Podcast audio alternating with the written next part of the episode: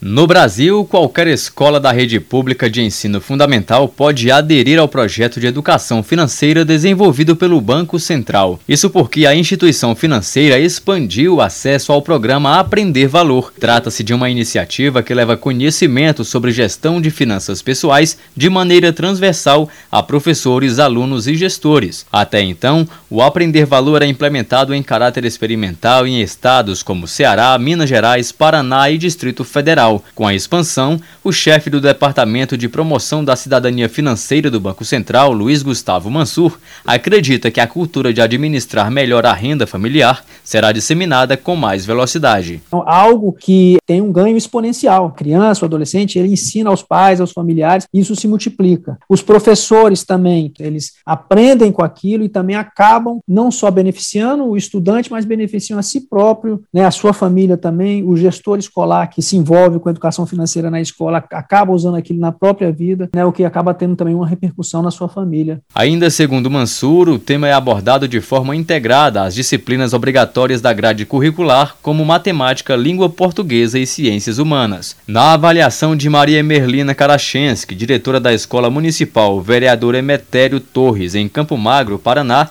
que aderiu ao projeto, a educação financeira fará toda a diferença no futuro desses estudantes. Para ela, eles terão uma clara percepção do uso do dinheiro, evitando assim gastos desnecessários e endividamentos. Também sabemos que a criança transmite as informações que recebe para todos ao seu entorno, o que promove novos hábitos e pode transformar a realidade de uma sociedade inteira, envolvendo o futuro de um país. Na fase experimental, o projeto atendeu 257 municípios com um total de 609 escolas. Mais de 1.200 profissionais, entre gestores e professores, estão cursando ou já concluíram as formações oferecidas de forma online. Até o momento, pelo menos 14 mil estudantes foram beneficiados. Reportagem Marquesan Araújo.